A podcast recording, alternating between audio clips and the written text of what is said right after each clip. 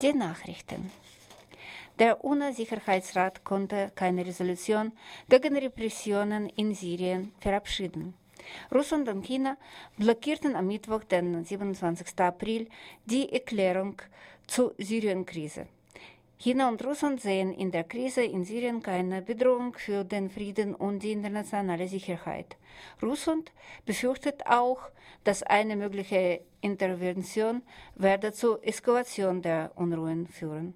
Deutschland, Frankreich, Großbritannien und Portugal hatten einen Entwurf eingebracht, der aber von einigen Ländern, zum Beispiel Libanon, abgelehnt worden war. Auch auf europäischer Ebene wird über Maßnahmen diskutiert.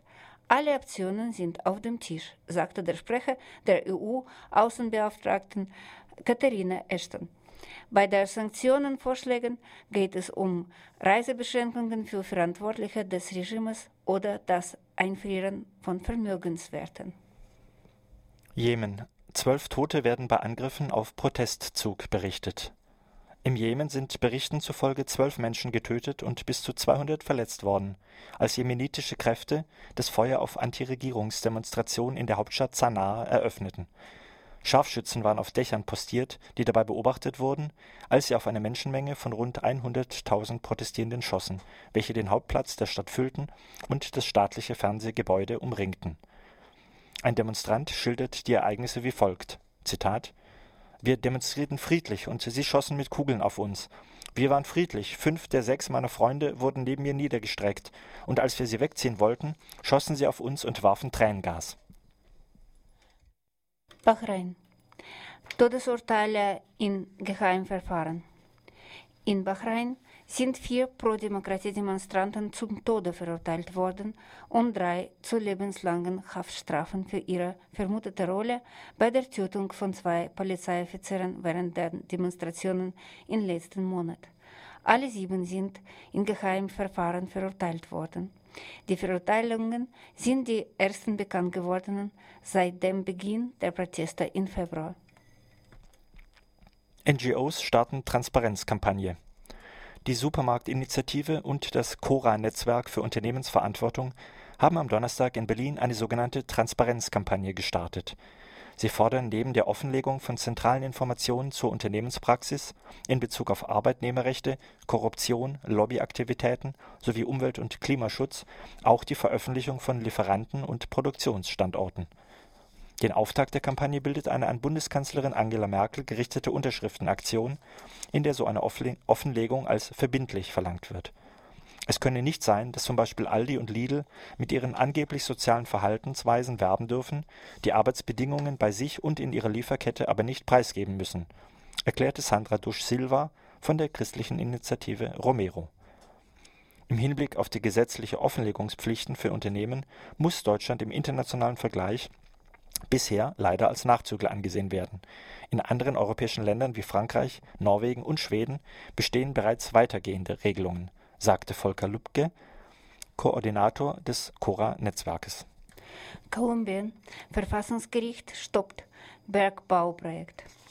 Das kolumbianische Verfassungsgericht hat Lizenzen für den Abbau von Bodenschätzen auf dem Gebiet der afrokolumbianischen Gemeinde La Toma in der Region Caucha für ungültig erklärt. Das Gericht begründete seine äh, Entscheidung damit, dass die freie, vorherige und informierte Konsultation der Betroffenen nicht erfolgt sei.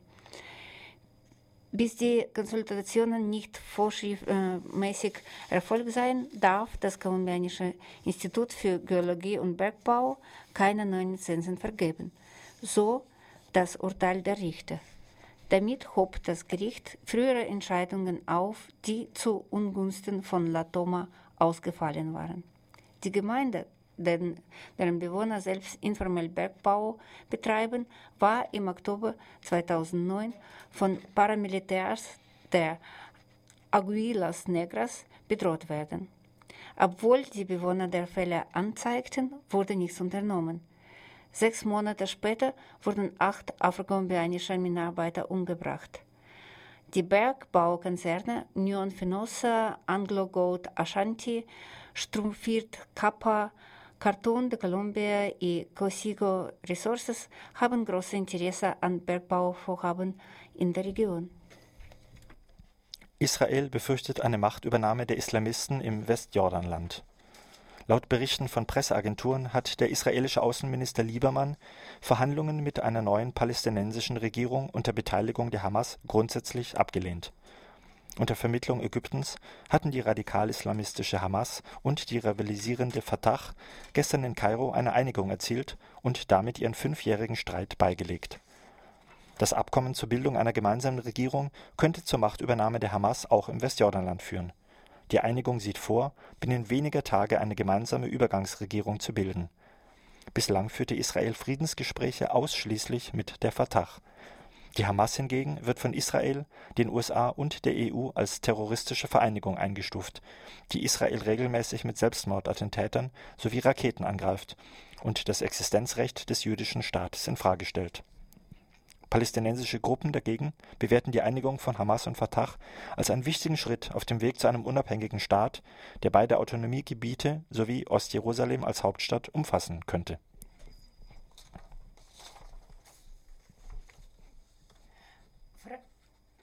Freizügigkeit. Arbeitnehmer aus den acht Mitgliederstaaten, die 2004 der EU beitraten, endlich vollberechtigt.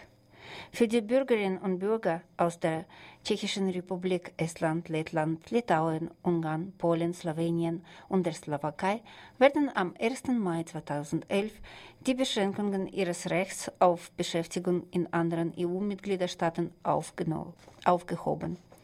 Alle Arbeitnehmer aus den Ländern, die 2004 der EU beitraten, dürfen nun in denjenigen Ländern eine Beschäftigung aufnehmen, in denen bis zum Ende der siebenjährigen Übergangsfrist am 30. April 2011 Arbeitsmarktbeschäftigung galten. Die Kommission erwartet keinen größeren Zustrom von Arbeitnehmern aus diesen acht EU-Ländern, da viele, die in einem anderen EU-Mitgliedstaat arbeiten wollten, dies bereits tun würden. Auch sei kein massiver Zustrom nach Deutschland und Österreich zu erwarten. Eine künftige Mobilität wird wahrscheinlich eine positive Entwicklung für diese Länder darstellen, welche eine der niedrigsten Arbeitslosenzahlen und die höchste Zahl an freien Stellen aufweisen Problematisch sei allerdings, dass insbesondere Deutschland sich nicht dem europäischen Niveau anschließe und Mindestlöhne in vielen Branchen erlasse, monierte die Linkspartei im Deutschen Bundestag. Die Linke fordert deshalb die Einführung eines allgemein gesetzlichen Mindestlohns von 10 Euro in der Stunde. Nur so könne Lohndumping flächendeckend ausgeschlossen werden